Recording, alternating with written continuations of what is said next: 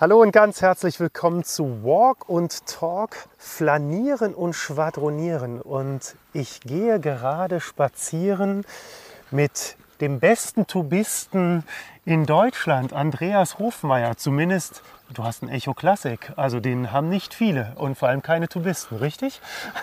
Eher selten, aber der Echo Classic wurde schon oft verlost, also insofern.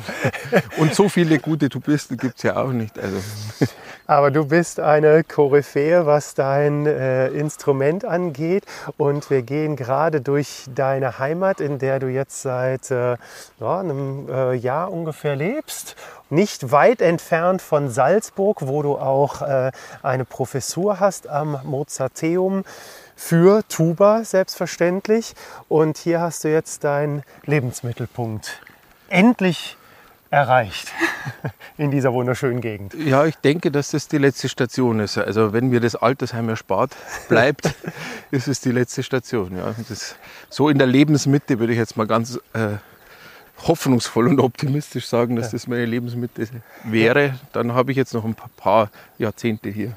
Ja, und es ist wirklich traumhaft schön. Also hier kommen äh, viele Menschen her, um, um hier Urlaub zu machen. Also wir sehen in der weiteren äh, Ferne sehen wir die Berge. Du kannst so sogar weit ist es nicht. Das sind 25 Kilometer Ja, bis zu den ersten Felsen. Also das ist jetzt nicht weit. Da schaut der Untersberg raus.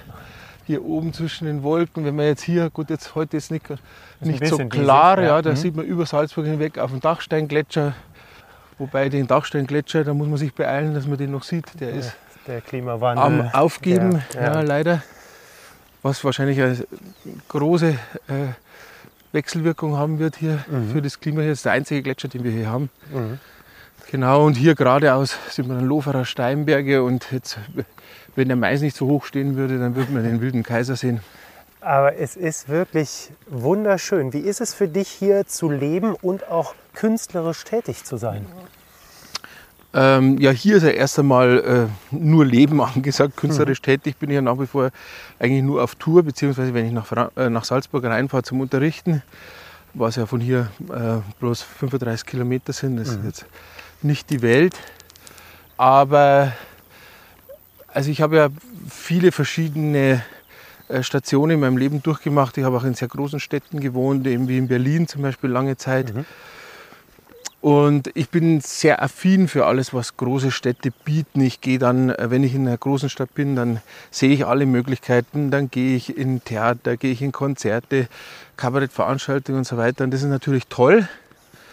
Aber ich habe schon gemerkt, dass mir die, die Ruhe auch von, aus künstlerischer Sicht besser tut. Und das kann ich aber nur, wenn ich mich tatsächlich entferne. Also für mich ist es schwierig, in einer Großstadt zu sein und die Füße ruhig zu halten. Und grundsätzlich genieße ich es sehr, also äh, weg von diesen menschengemachten Reizen zu sein. Also wenn ich jetzt zum Beispiel nach Salzburg reinfahre und dann siehst du die Werbung hier und die Autos und, und diese Schnelligkeit, diese Hektik, diese Lautstärken, die da sind und sich davon zu entfernen. Und wenn ich jetzt zur Tür rausgehe, dann höre ich eigentlich nur äh, die Tiere und den Wind. Ähm, das ist, glaube ich, grundsätzlich für den Menschen gesünder. Also dieses, das ist für mich ein, äh, äh, ganz klar. Ich bin auch auf dem Land aufgewachsen und mir war das nicht so bewusst. Also ich habe diese, mich schon verführen lassen durch diese, durch diese äh, Großstadtreize, die ja auch äh, natürlich geschickt platziert sind, weil das soll sich ja auch verkaufen. Aber mittlerweile bin ich schon sehr froh, äh, mich da wieder dagegen entschieden zu haben, weil äh, mir das von meinem Naturell schon mehr entspricht. Selbst wenn ich jetzt auf viele äh, Dinge auch verzichte, logischerweise. Wissen deine Nachbarn, die ja wirklich hier überwiegend Landwirte sind, wissen die, wie du dein Geld verdienst, was du für ein künstlerisch tätiger Mensch bist? Ähm, ja, ja, schon. Also die wissen, dass ich Musiker bin. Äh, die wissen, dass ich bei La Brass Banda gespielt habe, weil das kennt man hier in der Gegend natürlich. Äh, das hat auch jeder irgendwie schon mal mitbekommen. Äh, was ich jetzt im klassischen Bereich mache und meine literarischen Geschichten und so weiter, das wissen jetzt nicht so viele. Das ist denen auch relativ wurscht. Also natürlich hat man hier, wenn man, wenn man Künstler ist, immer den, den Ruch, wirklich ein bisschen sonderlich zu sein, weil es ja keine ehrliche Arbeit ist, nicht mit den Händen, das kann man auch nicht anschauen. Ähm, aber Sie nehmen es mit Humor. so, und Sie sehen ja auch, dass ich jetzt auch bei dem Hof, den ich da renoviert habe, habe ich viel selber gemacht ja. und mache auch viel selber und dann dann kann man auch diese geistige Arbeit rechtfertigen. Und dann verdient man sich so den Respekt, wenn man halt dann auch jetzt nicht zwei linke Hände hat. Oh, ein Auto. Ja, ja, jetzt auf einmal ein Auto doch hier. Ne? Oh, jetzt kommen wir sogar an eine, an eine Straße. Hier ist ja richtig, hier ist ja Verkehr. Da ist Betrieb. Ja. ja. Und wenn du jetzt äh, all deine verschiedenen Tätigkeiten, die du jetzt gerade schon hast anklingen lassen, was ist wirklich dein Haupt Beruf, was würdest du sagen? Ist es Künstler als Allgemeiner oder du hast gerade gesagt, du bist Musiker, aber du machst Kabarett, ähm, du, du unterrichtest, du schreibst Programme, du schreibst Kolumnen, ähm, trittst halt als Solokünstler auf mit Orchestern. Es ist wirklich unglaublich vielseitig. Ja, Gott sei Dank. Äh, wenn, wenn es nicht vielseitig wäre, hätte ich die Lust verloren, glaube ich. Mhm. Das ist ja äh, auch der Grund, warum ich zum Beispiel aus dem Orchester raus bin oder warum ich bei Labras Banda ausgestiegen bin, weil das Sachen waren, die so viel Raum genommen haben, dass die Abwechslung äh, sehr bedroht war. Und das wollte ich auf keinen Fall. Mhm. Also ich wollte äh, auf jeden Fall ähm, vielseitig bleiben. Und bei mir verteilen sich also ich glaube, ich bin jemand, der seine Begabungen ganz gut kennt und einschätzen kann. Und ich bin, was musikalisch angeht, bin ich ein guter Interpret. Also ich kann, ich, ich tue mich sehr leicht mit dem Instrument und ich kann, äh, ohne zu überlegen, gut äh, und, und gewinnend äh, interpretieren. Aber ich bin zum Beispiel kein Komponist. Mhm. Äh, das, das kann ich einfach nicht. Und, äh, Wärst du das gerne? Mei, was wäre man nicht gern? Ich wäre auch gern ein guter Fußballer. Bin ja auch nicht. Freilich, alles, was man kann, ist nicht schlecht. Ja, mhm, aber mhm. Äh, also diese Frage habe ich mir ehrlich gesagt nie gestellt, weil es mhm. ist halt so. Also ich kann es ja nicht ändern. Also ich bin einfach kein guter Komponist.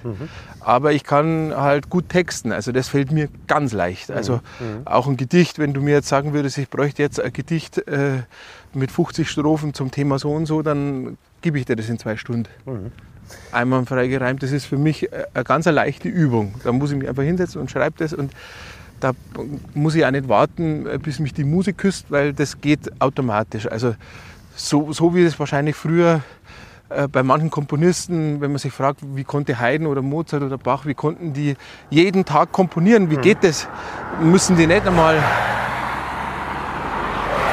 Ganz schön viel Verkehr. Ja, ganz schön viel. Auto 2 und 3. Äh, müssen, äh, die müssen doch auch immer warten, bis, bis da eine Idee kommt und so weiter. Aber die Ideen sind äh, quasi mhm. immer da. Mhm.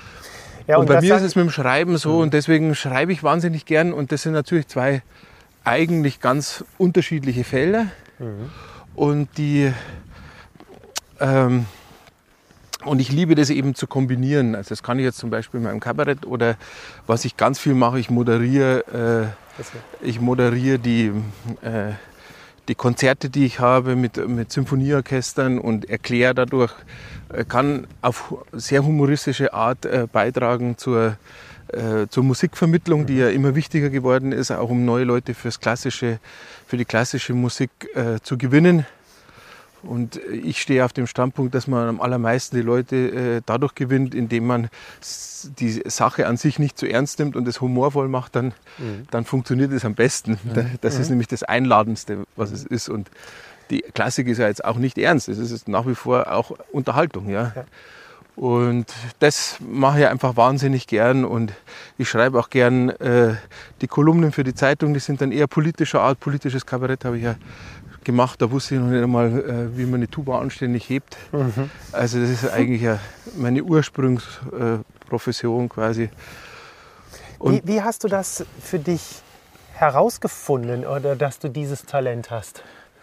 Das mit dem Kabarett hat sich ergeben durch das Interesse, das ich schon in der Schulzeit hatte. Äh, ich bin durch meinen Onkel, der äh, bei uns als Pflegebruder aufgewachsen ist, ähm, äh, der hat ganz viel Friedel Fesel, Gerhard Polt, Karl Valentin und so weiter. Das waren die Kassetten, äh, mhm. die wir halt mitgehört haben, immer, mhm. weil er die gehört hat. Und das äh, hatte mir schon was ausgelöst. Und als es dann äh, bei uns in der Schule quasi zu, äh, wie sagt man, äh, äh, zu so bunten Abenden mhm. und so weiter kam und so, so Einlagen äh, da habe ich dann äh, angefangen, selber Dinge zu schreiben, selber Sachen auszuprobieren. Und das hat äh, einfach auch gleich sehr gut funktioniert. Und dann habe ich noch während der Schulzeit meine erste Kabaretttruppe äh, gegründet, mit der ich dann äh, acht Jahre, neun Jahre, mhm. neun Jahre auf, auf Tour war. Genau, mit der ich jetzt letztes Jahr sogar wieder angefangen habe, so ab und zu mal ein, zwei Konzerte zu geben, nur zum Spaß. Mhm. Aber das war eine sehr, sehr erfolgreiche Truppe, die wo es kein Problem gewesen wäre, das beruflich äh, durchzuziehen äh, äh, auf einem voll professionellen Level. Mhm. Mit 200 Konzerten im Jahr wäre überhaupt kein Problem gewesen, aber die anderen wollten auch anständige Berufe lernen, was sie auch gemacht haben und dann ist mhm. es wieder verschwunden. Mhm. Und wann und wie kam denn die Tuba in dein Leben? Das habe ich angefangen mit zwölf in der Kapelle, äh, wo ich eigentlich Schlagzeuger war aber wir hatten akuten äh, Tubermangel und Schlagzeuger waren wir ziemlich viele. Und dann habe ich da angefangen mit der Tuba und das war, ja, ich hatte die Tuba rumstehen. Ich habe es halt dann rausgegraben, wenn, wenn Probe war. Ich habe mich sehr leicht getan, das heißt, ich musste nicht üben, um das zu spielen, was in der Kapelle war. Das war jetzt aber auch nicht berühmt, was ich da abgeliefert habe. Und als ich dann so 16 war, durfte ich dann die ersten Male mitfahren mit meinem Bruder, der schon deutlich besser war auf der Trompete, zu so Auswahl-Orchesterkursen äh, mhm. mitfahren, die der Musikbund organisiert hat. Und äh, da war ich dann plötzlich wirklich einer der schlechtesten. Mhm. Und das hat dann schon meinen Ehrgeiz gepackt. Also da habe ich dann mhm. gemerkt, dass jetzt sollte ich was tun. Und dann habe ich langsam angefangen, mich mit dem Instrument wirklich auseinanderzusetzen. Und das ging dann sehr schnell. Innerhalb von zwei Jahren äh, habe ich ein sehr ordentliches Niveau erreicht. Und dann, ähm, und dann äh, wurde mir tatsächlich auch nahegelegt, das zu studieren. Mhm. Und das habe ich dann gemacht, weil ich mir gedacht habe, warum nicht, ist doch lustig. Ich kann ja immer noch was anderes studieren. Mhm. Das hatte ich ja immer im Hinterkopf. Ich habe mir überlegt, ob ich Medizin studiere. Äh, und jetzt bin ich schon froh, dass ich das nicht gemacht habe, ehrlich gesagt. Dann beschreib doch mal bitte für einen musikalischen Laien die Faszination des Instruments Tuba, weil die meisten, die sich jetzt nicht wirklich mit Orchestermusik und klassischer Musik äh, befassen, für die ist die Tuba wirklich ein Begleitinstrument in einem Blasorchester. Was ist aus deiner Sicht wirklich das Faszinierende an diesem Instrument, dass es so viel mehr bietet als das, was die meisten vielleicht sich darunter vorstellen? Naja, die Tuba, äh, also die große Chance bei der Tuba ist, dass es ein äh, ein Instrument ist, wo man noch viel Pionierleistung äh, machen kann. Das ist jetzt bei der Geige oder beim Klavier natürlich nicht der Fall. Mhm. Und die Tuba ist sicher von den Instrumenten eines der meist unterschätzten. Also die Tuba hat eigentlich relativ wenig Nachteile. Ein Nachteil der Tuba ist, dass es natürlich ein bisschen aufwendiger zu spielen ist wie andere Blasinstrumente, einfach aufgrund der, der riesen Luftmenge, die man transportieren muss. Das mhm. ist schon anstrengend, klar. Ähm, ja, schau, das sind die Kühe, deren Milch ich jeden Tag trinke. Mhm. Grüß Gott. Ja. Und, gesund aus. und eine von den Kühen habe ich gestern als Gulasch gegessen. Uiuiui, ui. okay, ja. aber die steht jetzt nicht mehr hier. Die steht nicht mehr da. und die. Ähm, und das ist ein Nachteil der Tuba, aber ansonsten ist die Tuba ein Instrument, das man sehr. Äh, dass man natürlich in allen Lautstärken spielen kann, jetzt im Gegensatz zum Beispiel zum Kontrabass, wo es dann einfach irgendwann mal äh, aufhört, wenn es mhm. laut wird äh, oder laut werden soll. Äh, und ein eine Instrument mit einem irren Tonumfang, das ist schon, das ist schon großartig, also was da möglich ist. Mhm. Es gibt natürlich leider relativ wenig gute Literatur. Ich habe mich selber sehr darum gekümmert, auch diese Literatur zu erweitern. Ich habe einen. Den Hund kennst du auch, ne? Den ist der Aris. Ja, Aris, komm her. Grüß hm? Grüß dich, Aris. Ein Hofhund, ne? Das ist der Hofhund, der ist dafür da, dass die, dass die Kühe dann auch mal dahin laufen, wo sie sollen. Ja, sehr gut. Genau. Ja. Wie körperlich anstrengend ist es denn wirklich, Tuba zu spielen? Du hast gerade eben schon gesagt, es muss halt eine Menge Luft bewegt werden. Eine, eine irre Menge Luft. Äh, das ist das Komplizierte, aber ich meine, das ist alles eine Frage der Technik. Es gibt ganz zierliche Frauen, die mhm. ausgezeichnet äh, äh, Tuba spielen. Also das ist tatsächlich jetzt keine reine Kraftfrage. Mhm. Das kann man wirklich nicht sagen. Also. Aber ich konnte lesen, du hast gesagt, jeder Tuba-Spieler hat ein ausgezeichnetes Sixpack. Äh, ja, ähm, die meisten aber im Verborgenen. es liegt gut eingepackt unter einer ordentlichen Schicht anderweitiger Dinge. Mhm. So, und dann hast du deine Karriere wirklich auf professionelle Füße gestellt, hast äh, das Instrument studiert, ähm, warst auch in Schweden, hast auch in, in Schweden äh, studiert. Ja, leider nicht so lang, nur sieben okay. Monate. Eigentlich sollte ich ein Jahr bleiben, also ein Erasmus-Jahr. Mhm. Und dann, in Stockholm warst du da. Genau, ne? und mhm. dann war ein Probespiel für die Karajan-Akademie bei den Berliner Philharmonikern und das habe ich dann gewonnen und die wollten aber dann, dass ich sofort antrete und dann habe ich zwar de facto noch in Stockholm weiter studiert, bin aber nur noch dreimal hingeflogen. Hm. Das war natürlich einerseits sehr schade, allerdings war diese Karrierenakademie und die Zeit bei den Berliner Philharmonikern maßgeblich entscheidend äh, für mein musikalisches Fortkommen. Also das war tatsächlich wahrscheinlich das Schlüsselerlebnis. Plötzlich, ähm, ich, ich bin jemand, ich, ich fange an wirklich zu arbeiten oder an mir zu arbeiten, wenn ich sehe, äh, äh, was möglich ist. Ja.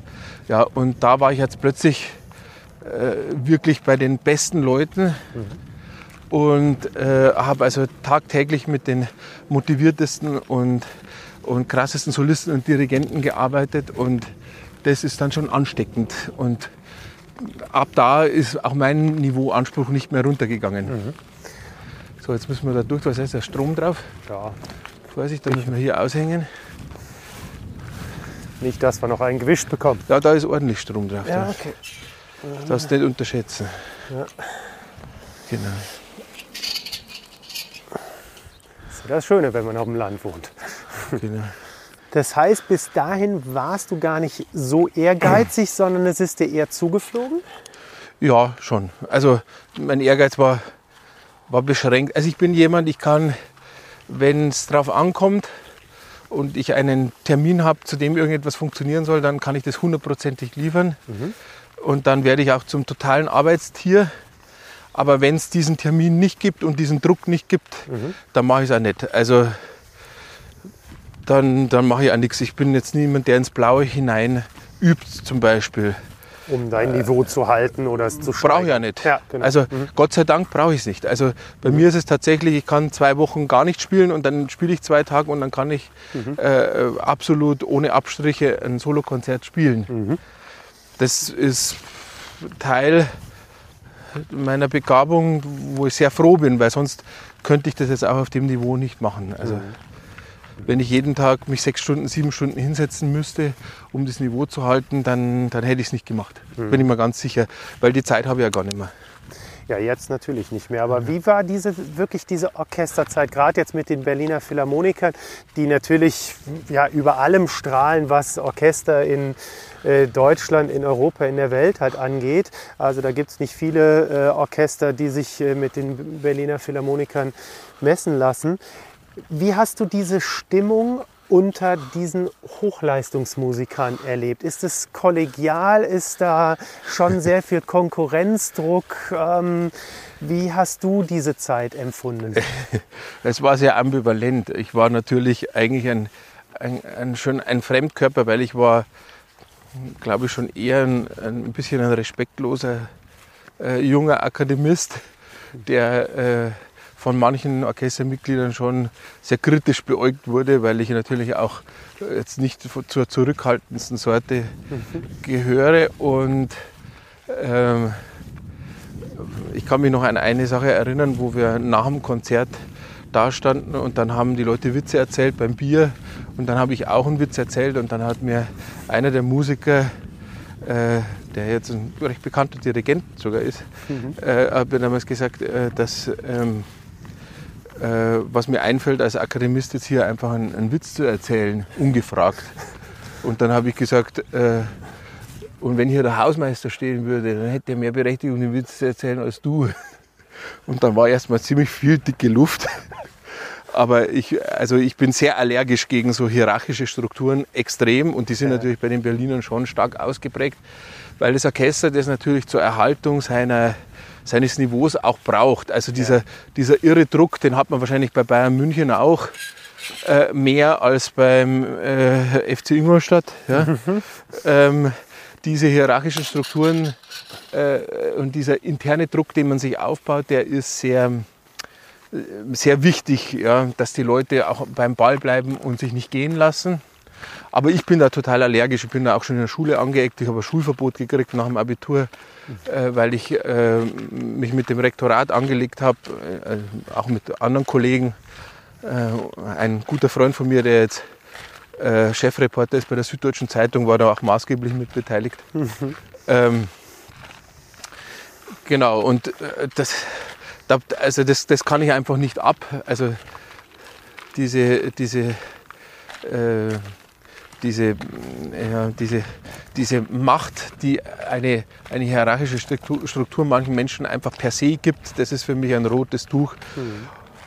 Das war die eine Seite, aber andererseits äh, war ich insgesamt im Orchester, vor allem mit den Leuten, mit denen ich jetzt im Register nicht so direkt zu tun hatte, sehr beliebt äh, und habe immer noch sehr, sehr viele gute Kontakte und äh, vor allem unglaublich äh, gute Kontakte zu allen, die außerhalb des Orchesters dort gearbeitet haben, also alle in der Kantine und die Orchesterwarte und so weiter. Äh, das waren eigentlich die Leute, mit denen ich mich am allerliebsten beschäftigt haben, hab. Und wann kam dann Stefan Dettel in dein Leben, mit dem du dann gemeinsam La Brass Banda gegründet hast? Äh, das war schon relativ früh, das war, da war ich 19. Da habe ich im Landesjugendorchester gespielt. Äh, und da haben wir uns das erste Mal gesehen. Er war äh, jüng, also er ist jünger als ich, eineinhalb Jahre glaube ich. Und der war der Trompeter und ich kam äh, da relativ spät rein in das Landesjugendorchester, weil ich ja eher ein Spätzünder war. Er war da schon ein paar Jahre und da haben wir zwei äh, Probenphasen miteinander gemacht, die wir äh, sehr ausladend gestaltet haben und die dann auch mit dem Rauswurf unserer beiden Personen geendet. Die Geschichte darfst du äh, gerne halt. noch mal erzählen. Wie schafft man es, aus dem Landesjugendorchester Das herauszufliegen? ist mir nach wie vor ein Rätsel. Also die, die einzige Sünde, der ich mir wirklich bewusst bin, war, dass wir, äh, weil wir ja volljährig waren und grundsätzlich ein Alkoholverbot galt, wir haben einen Kasten Bier auf unserem Zimmer gehabt, den wir auch nur selber getrunken haben, den wir in Ermangelung eines Kühlschranks aber mit einer permanent laufenden Dusche ge gekühlt haben. Aber das war es eigentlich auch schon. Genau, aber unser, unser Brief, den wir damals bekommen haben, war äh, begründet, äh, dass wir aus dem renommierten Bayerischen Landesjugendorchester ein fröhliches Landjugendorchester gemacht hätten. Ja, und das ist äh, ein Bist du so, heute noch stolz drauf? also ja, so stolz bin ich nicht drauf, weil das ja nicht meine Formulierung ist. Aber ich sage mal, also ich hätte gern so eine Formulierung mal selber getroffen, weil diese Formulierung ist fantastisch. Also eine bessere Auszeichnung äh, kann ich mir eigentlich überhaupt nicht vorstellen. Und dann äh, haben wir uns jetzt nicht aus den Augen verloren, sondern der äh, Stefan ist immer oder sehr oft zu meinen Auftritten von meiner Kabaretttruppe gefahren, die ich damals noch hatte aus der Schulzeit. Da ist er wirklich oft mal auch zwei Stunden einfach nur am Abend hat sich das angehört. Wir haben nachher ein bisschen miteinander gespielt und dann ist er wieder heimgefahren. Also war echt irr. Äh, und das hat ihn sehr fasziniert. Äh, Er hat auch klassische Musik studiert und da hat er, das hat eben in ihm auch was berührt. So wie bei mir die Kassetten von meinem Onkel, hat er halt gesehen, äh, schau, der, der studiert klassische Musik, aber er macht was ganz was anderes auf der Bühne. Und das hat in ihm auch sicher was ausgelöst, dass er gesagt hat, er, er will da viel kreativer tätig werden. Und diese Kreativität war in ihm ja immer angelegt, logischerweise. Und dann hat er durch verschiedenste Einflüsse und durch die Treffen mit den, mit den DJs Ja. äh, von International Bohemia hat er dann seine Idee von La Brass Banda entwickelt. Und als es dann soweit war, hat er mich angerufen und hat gesagt, ich soll eben vorbeikommen und da mitdudeln. Und dann sah das so aus, ihr wart in einem Club, es war DJ-Musik, die praktisch einen Grundbeat geliefert haben und er hat Gar nicht Grundbeat. Die haben äh, ihr ganz normales Zeug auf, aufgelegt, was sie hatten. Und wir haben angefangen dazu zu spielen. Wir kannten ja die Lieder jetzt auch nicht unbedingt. Ja. Aber wir haben uns dann reingehört, haben gespielt und irgendwann hat der DJ das ausgedreht und wir haben weitergespielt. Und in dem Moment sind die Leute total ausgeflippt. weil plötzlich war die, war die Musik vom Mischpult weg und wir haben live mit den Blasinstrumenten da weitergespielt, in den Leuten drin. Also da gab es auch keine Bühne, sondern wir waren mitten in den Leuten drin gestanden. Das war in der Festung in Traunstein, da waren die ersten, was von hier gar nicht weit weg ist, so 13 Kilometer da in die Richtung. Genau. Der Stefan wohnt auch bloß 8 Kilometer von hier weg. Äh, auch auf einem Bauernhof. Wann hast du ihn das letzte Mal gesehen? Das war Labras Banda Auftritt vor vier Jahren, glaube ich, oder so. Oh ja, okay. Das ist schon, auch schon lange her, aber gut, war jetzt auch Corona dazwischen. Ja. Ja, jetzt den äh, nächsten Freitag äh, sind wir zeitgleich auf dem gleichen Festival, werden wir uns auch sicher sehen. Ah, okay. Genau, Also er spielt da mit Labras Banda, oder? genau. und ich spiele mit meiner European Tuba Power. Genau. Und das ist, ähm, genau, und das hat halt so funktioniert bei den Leuten, wenn plötzlich dieser, sagen wir mal, dieser analoge Druck übernimmt. Äh, und dann, äh, damals war das, also da hat der, der Stefan hat all- am Anfang hat das ganz alleine gemacht mit der Trompete, dann hat er mich mit der Tuba dazu genommen, dann war er mal äh, nur äh, Trompete und Posaune mit dem Wimbeck Manuel. Äh, so hat er das angefangen und dann hat er mal einen Schlagzeuger dabei gehabt, nur. Und irgendwann hat er gesagt, so jetzt äh, hat er einen Auftritt ausgemacht als Vorgruppe von Adwenger in Rosenheim. Und, zweite, und hat er gesagt, äh, er stellt jetzt die Truppe zusammen, vier Leute, also eben den Posaunisten, mich und den Schlagzeuger. Wir treffen uns, proben eineinhalb Tage und dann spielen wir da eine halbe Stunde improvisiert. Einfach. Und das war die Geburtsstunde von Labras Panda, das war im Februar 2007.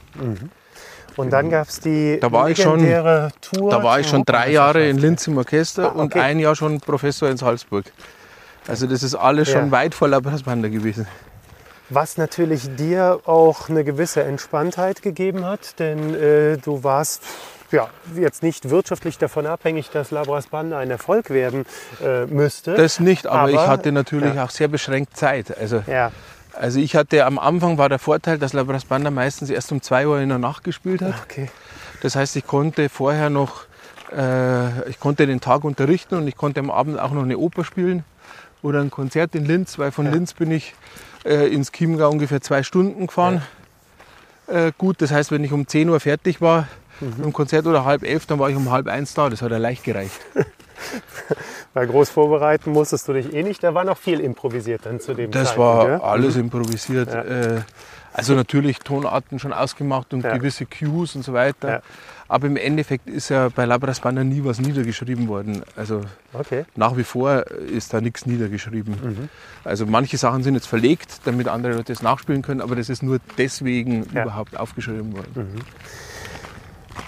Schau mal, da sieht man den See so schön. Ja, ist wunderschön. Und das ist jetzt dein Haussee hier davor, ja? Der, Nicht wirklich, das ist der Waginger See. Okay. Der Haussee wäre der Tachinger See, den siehst du Ah nicht, ja, weil der okay. da unten Ah ja. in der Kuhle drin ist.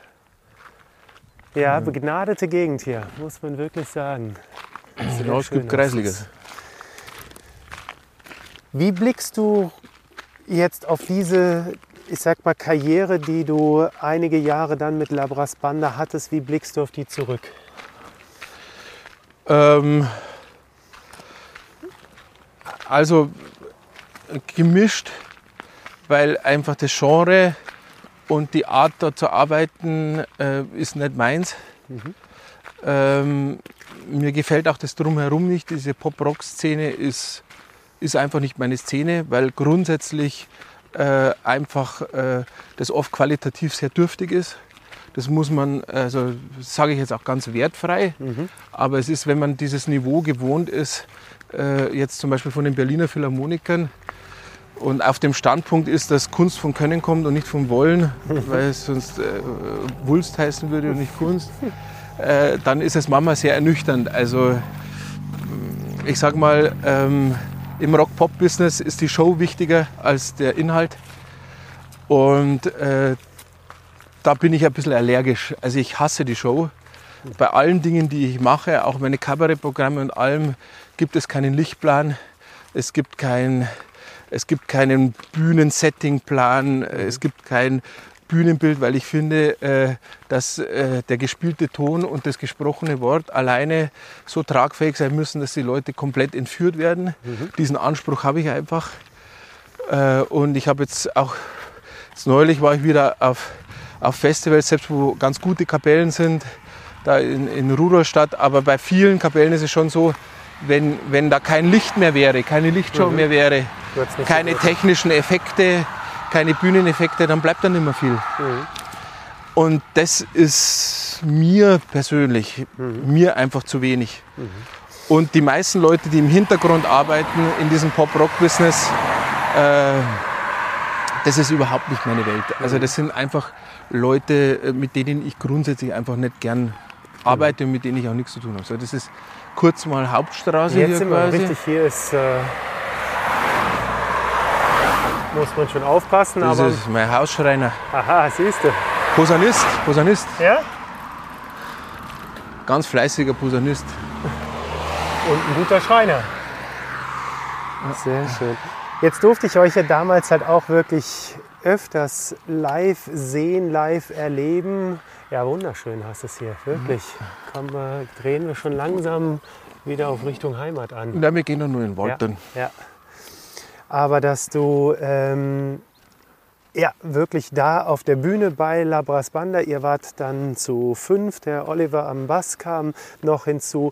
Es war natürlich eine große Show, die ihr auch da abgeliefert habt. Ihr wart erstmal natürlich äh, durch euer Outfit barfuß mit Lederhosen auf der Bühne, dass es halt schon so eine Corporate Identity gab. Äh, Es hatte schon alles auch ein, ein Konzept dahinter, dass ihr dann auch immer die Bühne verlassen habt und durchs Publikum gegangen seid. Ja, aber das ist ja alles keine originäre Idee. Leute, die barfuß gespielt haben, Ja. gab es vorher auch schon. Ja. Und Leute, die ins Publikum zum Spielen gegangen sind, gab es auch. Wir taten uns natürlich leichter, weil wir analoge Instrumente Ja. haben. Mit einer E-Gitarre geht es natürlich auch, wenn es über Funke läuft und so weiter. Kann man das machen. Das ist natürlich seltener. Aber das ist jetzt alles nichts Neues gewesen. Mhm. Was jetzt wirklich neu war, äh, war, dass, dass es in dieser, in dieser äh, äh, Pop-Rock-Welt in Deutschland tatsächlich so eine kleine analoge Blaskapelle nicht gab bis dahin. Also es gab die großen Balkan-Bands, die ab und zu vorbeigefahren sind, aber sowas, die tatsächlich auch mit bayerischem Touch das gemacht haben, das gab es vorher nicht. Mittlerweile gibt es einen Haufen. Ne? Also, also äh, Mama, Meute, äh, äh, Blasportgruppe, äh, 10.000. Also es gibt Ja. ja ganze Festivals, die nur, wo nur solche Truppen spielen. Ja. Und das hat Labras Banda tatsächlich ausgelöst, das kann man wirklich sagen. Äh, Mhm. Und allein das ist es schon wert gewesen, dieses ganze Projekt. Aber für mich ist es einfach 100 Konzerte, die alle gleich sind im Endeffekt. Das, Ähm, äh, das, das ist einfach nichts für mich. Mhm. Für mich war es am Anfang sehr interessant, weil ich natürlich auch Musik gespielt habe, äh, die ich überhaupt nicht gewohnt war. Ich musste am Anfang viel lernen. Also ich Mhm. war jetzt nicht der, äh, äh, der hingegangen ist und sein Know-how so eingebracht hat, sondern ich war eigentlich der, der gelernt hat Mhm. am Anfang. Ich war kein Chaser wie die anderen. Ich war keiner, der gewohnt war, eine Bassline mit Schlagzeug zu spielen. Das war mir, Mhm. das war für mich neu und ich musste am Anfang da viel lernen, dass das gut funktioniert hat. Mhm. Und irgendwann in dem Moment, wo ich es dann gut konnte, dann, dann war es cool und irgendwann wird es aber dann auch langweilig. Und äh, ich habe nicht das Gefühl gehabt, dass ich meine kreative Ader ausleben kann. Und wenn ich, ich habe dann auch ab und zu mal getextet für Labras Banda, aber das war äh, nicht die Art von Texte, die die, die Mehrheit gefunden hat in, in der Band. Das war und dann war es für mich dann einfach irgendwann nimmer, nimmer so interessant. Ich habe dann lange schon überlegt, auszusteigen und dann habe ich mich auch wieder umentschieden und irgendwann war es dann aber auch einfach gut. Und der, der letzte Auslöser war dann eben der, der Echo Classic, der mir einen nahtlosen Karriereanschluss auch verschafft hat, weil es bei mir dann im Jahr nach Labras Banda hatte ich mehr Auftritte Ja. wie in jedem Jahr vorher. Also das war, das war dann wirklich ein einfacher Ausstieg, muss man sagen. Ja, also ich, wie gesagt, verfolge deine Karriere durchaus jetzt auch schon was länger und äh, finde wirklich deine Vielfalt enorm, was wir gerade eben halt schon gesagt haben, was du alles machst. Aber vielleicht, weil wir jetzt halt auch hier gerade noch mal äh, durch deine Heimat jetzt halt gehen, setzt du dich denn jeden Tag irgendwie hin und bist auch kreativ tätig oder äh, Gar ja, nicht, nur nach Bedarf. Ja. Also heute Abend werde ich mich hinsetzen und werde eine Kolumne schreiben Äh, das, ist, das sind Briefe vom Söder an mich, mhm. äh, weil er ja jetzt diese Probleme hat mit diesem Salzburger Gasspeicher, mhm. den die Österreicher jetzt für sich selber nutzen wollen. Was für eine Unverschämtheit, den Gasspeicher auf eigenem Staatsgebiet für sich selber zu nutzen, ja. nicht den Bayern zur Verfügung zu stellen. Äh, und natürlich das äh, traurige Ergebnis äh, über die Kammerspiele, die jetzt aufgrund eines Bürgerbegehrens nicht gebaut werden in Ingolstadt und Ingolstadt wahrscheinlich jetzt dann zehn Jahre ohne Theater auskommen muss, weil sie keine Spielstätte haben. Es muss saniert werden. Mhm. Und das haben dort ein Freie Wählerbürgerbegehren hat es zu Fall gebracht. Und jetzt hat Ingolstadt kein Orchester und kein äh, äh, äh, kein Theater über zehn Jahre. Mhm. Also es ist absolut unvorstellbar. Außer man stellt ein Zelt auf, das man heizen und kühlen muss und was mehr Geld kostet als dieser bleibende Neubau. Äh, also ja, da kann man nur den Kopf schütteln. Ja. Aber und eine Stadt von der Größe, 150.000 mhm. Menschen mhm. leben da und es gibt keine äh, Hochkultur mehr. Ja. ja. Das ist ein Beginn der Amerikanisierung. Mhm. Ja, und das, das wurde mit mit harten Bandagen geführt, äh, quasi äh, äh, die Jugend ist auf der Straße und die Hochkultur baut sich ihre Paläste und so weiter. Mhm. Aber wenn wir diese Kultur nicht haben, dann landet eben die Jugend auf der Straße. Ich meine, mhm. Dann haben wir irgendwann eine Gesellschaft wie in Amerika, wo sowas wie Trump möglich ist. Und ja. das ist nur deswegen möglich, weil äh, dort, äh, wo wurde Trump gewählt? Mhm. In den Teilen Amerikas, wo die Kultur äh, mit dem Arm nicht, nicht, mehr hinreicht. Ja, nicht so ist es. Die mhm. Kultur ist das, was das verhindert. Mhm. Die Kultur ist, was Populismus verhindert. Die Kultur ist, äh, was Faschismus verhindert. Und wenn wir das nicht mehr haben, dann ist dem Tür und Tor geöffnet. Aber da sind die Leute zu blöd. Mhm. Leider. Und genau deshalb baust du dir jetzt mitten in, deine, in dein Umfeld deinen eigenen Konzertsaal in eine ehemalige Scheune. Ja, der ist ja nicht Und gebaut, die Scheune ist ja da. Die Scheune ist da. Ist Eine Bühne baue ich rein. Aber genau. das ist ja wirklich großartig, also dass du diesen Enthusiasmus, den du für die Kultur hast, sogar halt auch ja, mehr oder weniger zu dir nach Hause holst und äh, in naher Zukunft ja, bis zu 400 äh, kulturhungrige Gäste auf deinen Hof einlädst und äh, dann werden auch hier äh, Konzerte stattfinden. Ja, also es ist jetzt nicht die, äh, die primäre Motivation, dass die Leute hier Hochkultur genießen können, weil das könnten sie natürlich auch, wenn sie nach Salzburg reinfahren. So weit ist es jetzt nicht. Ja. Äh, aber ich mache das, weil ich mich ja ähm, immer schon sozial engagiert habe und ich irgendwie gedacht habe, ich kann natürlich jedes Jahr äh, meine, meine Spenden machen mhm. oder aber ich organisiere größere Dinge äh, und investiere in diesen Konzertsaal und versuche äh, andere Leute äh, dazu motivieren und es wird einen Verein geben, ähm, äh, wo wir eben im Jahr vier, fünf Benefizkonzerte machen mhm. mit äh, klassischen Künstlern, weil Kabarett gibt es hier auf dem Land genug. Also da ah, gibt es ja. auch viele Veranstalter, da will ich auch nicht in Konkurrenz treten, mhm. äh, obwohl ich da natürlich viele Kontakte hätte, aber ja. äh, die, die Veranstalter müssen ja auch leben. Also, ja. Sondern ich werde Programm machen, das andere jetzt nicht machen. Und dann kommen diese Künstler zu mir und, äh, und spielen da kostenlos für den guten Zweck. Mhm. Äh, und wir machen das äh, auf Spende, dass die Leute eben spenden nach ihrem Vermögen. Mhm. Ich sage äh, nach Möglichkeit jeder ein Monatshundertstel. Mhm. Dann kann derjenige, der 1000 Euro im Monat verdient, 10 Euro einlegen und mhm. der, der 100.000 im Monat verdient, mhm. äh, kann einen Tausender einlegen. Mhm. Und so stelle ich mir das vor. Mhm. Dann macht es jeder nach seinem, äh, nach seinem äh, Vermögen quasi ja. in dem Fall. Und, und wir können dafür äh, so Entwicklungshilfeprojekte äh, Geld sammeln und ich habe eine schöne Zeit mit den Künstlern, äh, die ich ja gut kenne. Äh, und die können bei mir ein paar Tage bleiben. Und das ist für mich ein angenehmer Austausch. Und so habe ich mir das immer vorgestellt, dass das irgendwann mal so ist und jetzt äh, mhm. realisiere ich diesen Traum. Mhm. Aber einfach, weil dieser Raum da ist. Was soll ich sonst mit der Scheune machen? Die anderen Bauern, die sowas haben, die vermieten so eine Scheune, dass da jemand seine, sein Segelboot unterstellt oder sein, oder sein Campingbus. Ja. Das äh, wäre natürlich auch möglich gewesen. Es sind auch Leute gekommen, die das gefragt haben, aber das ja. interessiert mich nicht. Ja. Da mache ich lieber sowas. Wann hattest du erstmals eine Vision, dass du so leben möchtest, wie du jetzt lebst? Auf dem Land?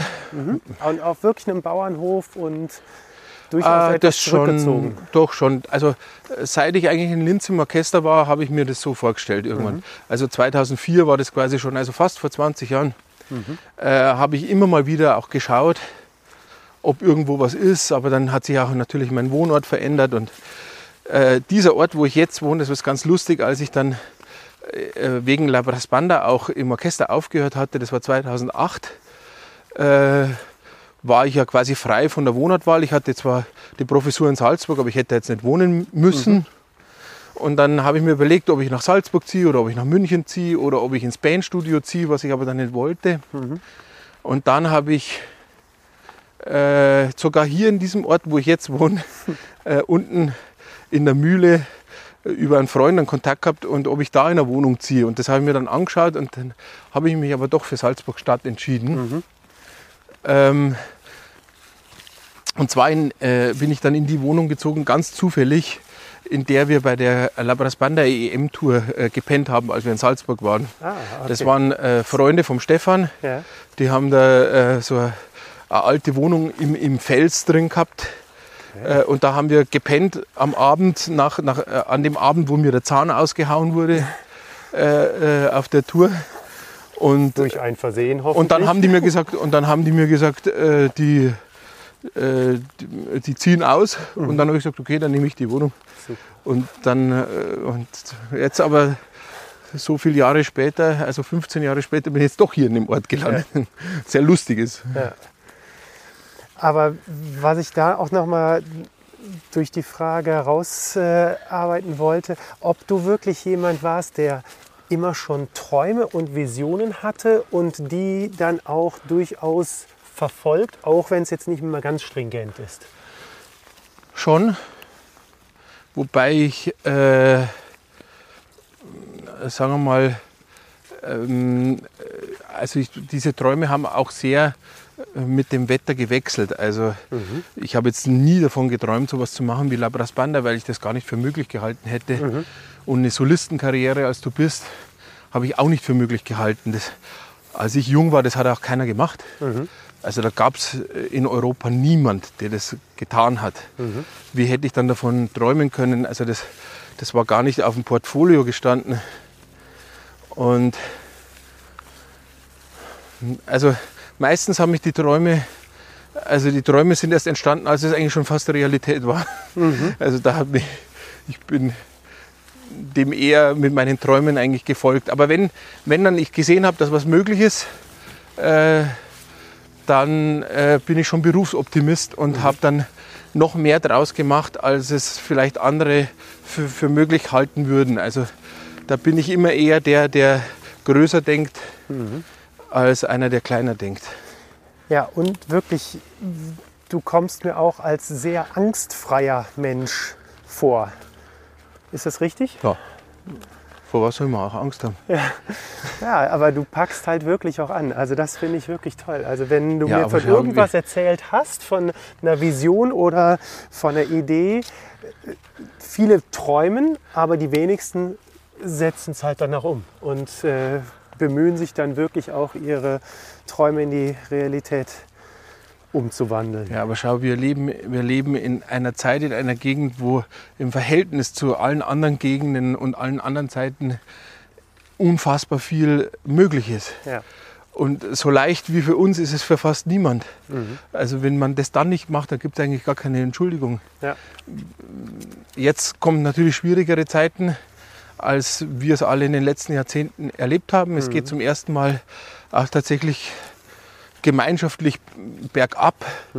Das kennt man nicht. Aber trotzdem kann man immer noch seines Glückes Schmied sein in vielerlei Hinsicht. Und äh, dazu gehört aber auch einfach ein- eine gehörige Portion Optimismus, Ja. um eben aus den Situationen das Beste rauszuholen. Für mich war Corona natürlich auch betriebswirtschaftlich sehr schwierig. Ja.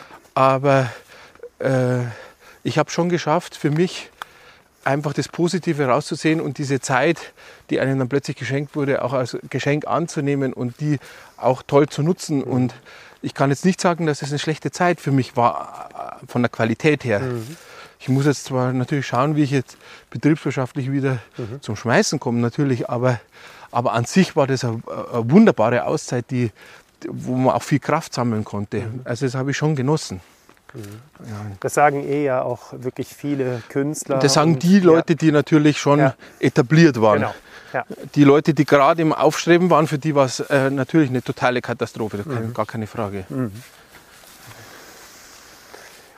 Dann kommen wir doch mal zu den Visionen oder den Träumen, die du noch hast? Also gibt es aktuell Projekte oder Dinge, die du gerne noch realisieren möchtest? Oder lässt du genau wie die Vergangenheit es dir ja eigentlich gezeigt hat, die Dinge wirklich einfach auf dich zukommen? Also es gibt schon noch ein paar Projekte, die ich gerne machen würde, aber es sind viel mehr Projekte, als ich im Moment schaffe. Also wenn ich von den Projekten, die ich jetzt vorhabe, äh, die Hälfte schaffe, dann bin ich schon ausgelastet. Also es mangelt mir nicht an Ideen, sagen wir, mhm. sondern eher an der Zeit, die umzusetzen. Mhm. So, so kann man es gleich sagen. Also deswegen, äh, manchmal gibt es so Anfälle, wo ich mir denke, ah, das wäre noch ein, ein, tolles Projekt und das wäre eigentlich noch schön. Und dann weiß ich, das ist jetzt einfach nicht realistisch. Das, mhm. das funktioniert jetzt einfach in dem Moment jetzt nicht. Aber insofern mache ich mir auch keine Sorgen, dass mir in 10 oder 20 Jahren langweilig wird. Also mitnichten. Mhm. Was würdest du Menschen mit auf den Weg geben wollen, die jetzt diesen Podcast hören und eher halt zweiflerisch unterwegs sind und sich nicht so viel trauen? Also grundsätzlich mal, äh, alle, die diesen Podcast hören, werden wahrscheinlich in Deutschland wohnen mhm. oder zumindest in Mitteleuropa. Österreich, Schweiz auch gerne. Genau, ähm, auf jeden Fall der deutschen Sprache mächtig. Mhm. Äh, und wer das ist und wer da wohnt, äh, der lebt eh schon mal auf der Sonnenseite des Lebens. Ja. Äh, da kann man eigentlich gar nicht dankbar genug dafür sein, weil dafür kann man nichts. Das ist einfach nur pures Glück. Mhm. Und egal in welcher Situation es ist, es gibt auch da viele Schicksalsschläge, die einen ereilen können. Aber der Pessimismus hat niemand geholfen, noch nie mhm. zu keiner Zeit. Und äh, wenn man einfach optimistisch ist und, und etwas unternimmt, äh, dann macht man sich auch die schweren Sachen leichter. Mhm. Also das, das Schwierigste ist, sich einzuigeln und sich hauptsächlich mit seinen Sorgen zu beschäftigen. Ich hatte solche Zeiten schon auch. Mhm. Also in der Zeit, wo, wo, ich, wo ich zu viel mit Labras Banda unterwegs war, wo mich das total entwurzelt hat, und ich so viel in, in dieser Umgebung der, dieser, dieser Festivalbühnen und dieser, dieser Pop-Rock-Maschinerie verbracht habe, da ging es mir auch nicht gut. Mhm. Überhaupt nicht gut. Und äh, da hatte ich schon auch lang zu knabbern. Aber im Endeffekt ist es ganz einfach. Man muss einfach aufstehen und gehen. Mhm. So einfach ist es. Und das war auch eine Entscheidung gegen, gegen viel Geld mhm. und gegen viel, in Anführungszeichen, einfach verdientes Geld. Mhm. Äh, und äh, diesen Mut muss man dann einfach haben. Also das, das eigene Wohlbefinden äh, ist, schon, ist schon das Wichtigste. Mhm. Weil dann kann man auch andere Leute auch wieder anstecken und mitziehen. Ähm, weil wenn es einem selber schlecht geht, kann man sich um andere auch schlecht kümmern. Mhm. Das ist ganz schwierig. Ja. Dann ist man so beschäftigt und so gefangen, dass das dann gar nicht mehr geht. Mhm. Bist du ein glücklicher Mensch? Ja, in jedem Fall. Würde ich schon sagen. Würde ich schon sagen. Auf alle Fälle. Dann letzte Frage. Warum sollten meine Söhne ein Instrument lernen? ne, Weil es äh, Musik machen, gemeinsam Musik machen, eine der schönsten Arten ist, gemeinsam Zeit zu verbringen. Also Mannschaftssport, Musik und Spielen, also ob das ein Brettspiel ist oder Kartenspiel, das sind die Dinge, die eine Gemeinschaft, die eine Gesellschaft zusammenschweißen. Und das sind die Dinge, die uns dafür schützen, was die Digitalisierung in unserer Gesellschaft anrichtet. Nämlich eine Entfremdung und eine Vereinsamung der Leute. Mhm. Die Kinder sitzen zu Hause an ihren Computern, spielen Computerspiele, wo sie die anderen Leute gar nicht mehr sehen, sondern übers Netz virtuell äh, äh, verbunden sind, posten Sachen auf TikTok, Facebook, Twitter und so weiter, wo sie die Leute nicht sehen, wo das alles indirekt und auch auf eine erschreckende Art und Weise anonym ist. Und das ist, äh, das ist ganz schrecklich. Es ist wichtig, dass die Leute in einem Raum sitzen oder auf einem Feld gemeinsam sind und wirklich analog miteinander äh, kommunizieren müssen. Mhm. Und das ist wirklich äh, dermaßen wichtig und entscheidend. Und äh, das sind diese drei äh, Dinge, die, da, äh, die dazu maßgeblich beitragen und auch ähm, funktionierende Dorfwirtschaften, die für eine Dorfgemeinschaft sehr wichtig sind oder für Stadtviertel. Ich meine, du, du hast ja bei dir im Nussbaum auch diesen Nussbaumer Hof, mhm. wo man normalerweise freiwillig vielleicht nicht reingehen würde, aber was einfach für die Dorfgemeinschaft äh, total entscheidend ist, weil sich sonst das Dorf nicht mehr unkompliziert trifft und ja. dann fällt diese, dieses Viertel in Anonymität auseinander. Mhm. Und das kann man gar nicht äh, wichtig genug einschätzen. Und da, die Musik leistet einen unglaublichen Beitrag und im, äh, ein Vorteil hat es gegenüber dem Sport. Der Sport ist zum Teil auch immer mit äh, Verlieren und Gewinnen und Ehrgeiz und damit auch Aggression verbunden mhm. und die Musik halt nie. Mhm. Und das ist der große Vorteil der Musik. Wenn es jetzt nicht gerade um Wettbewerbe geht, und ich bin grundsätzlich kein Freund von Wettbewerben in der Musik, aber gibt es halt, ähm, aber die sind eher ja selten und im Sport ist es ja immer ein Wettbewerb. Ja da hat die Musik schon einen entscheidenden Vorteil. Also im Punkto Völkerverständigung mhm. ist die Musik sicher äh, eines der allerwichtigsten Mittel, die es gibt. Aber du hast das Essen und Trinken noch vergessen, weil da ja, weiß ich, bist du auch ein großer Freund ja, von. aber das gehört ja zu allem dazu. ja. Wie lange gehen wir noch? Du, ich würde sagen, wir. Weil jetzt haben wir gehen, noch zehn Minuten. Genau, oder? wir äh, biegen jetzt mal ab Richtung, Richtung Heimat. Konzertsaal. Richtung Konzertsaal. Wann denkst du, wird das erste Konzert stattfinden in deiner Scheune? Äh, nächsten Sommer hoffe ich. Mhm. Das ist dann Sommer 2023. Genau. Ja, wie verbringst du heute noch den restlichen Tag? Äh, ich gehe jetzt runter ins Dorf und äh, da lösen sie in einer Wirtschaft die Küche auf. Äh, und da schaue ich, was ich finde, dass wir für den Konzertsaal, für den Stadel mit Töpfen und Geschirr und so weiter auch angerichtet sind. Genau. Wahnsinn. Und dann muss ich ein bisschen Büro machen. Mhm. Genau. Heute ja. Abend schaue ich äh, Fußballspiel und spiele dazu ein bisschen Tuba. Zum, zum Fußball. Frauenfußball, Frauenfußball, so, ja. so wunderbar, weil endlich keine wehleidigen Männer unterwegs sind. Aber nochmal dazu. Genug. Und sie diskutieren nicht mit dem Schiedsrichter. Die Frauen diskutieren nicht mit dem Schiedsrichter. Das ja. ist. Äh, das ist echt so wohltuend, das ist so was Herrliches. Mhm. Also eigentlich sollte man das komplett tauschen. Man sollte den Männerfußball komplett einstampfen, die Frauen spielen lassen. Mhm. Aber vielleicht würde auch das Geld die Frauen dann verderben und dann, und dann wären die auch so unterwegs. Weiß man nicht. Aber wäre ein Experiment wert auf jeden Fall ein interessantes Gedankenspiel. Genauso aber, wie ich mir jetzt vorstelle, wie du jetzt mit der Tuba heute Abend vorm Fernseher sitzt. Also von daher. Ja, damit ich wenigstens ein bisschen was spiele, verstehst du? Weil morgen habe ich Konzert. Morgen spiele ich in Kempten.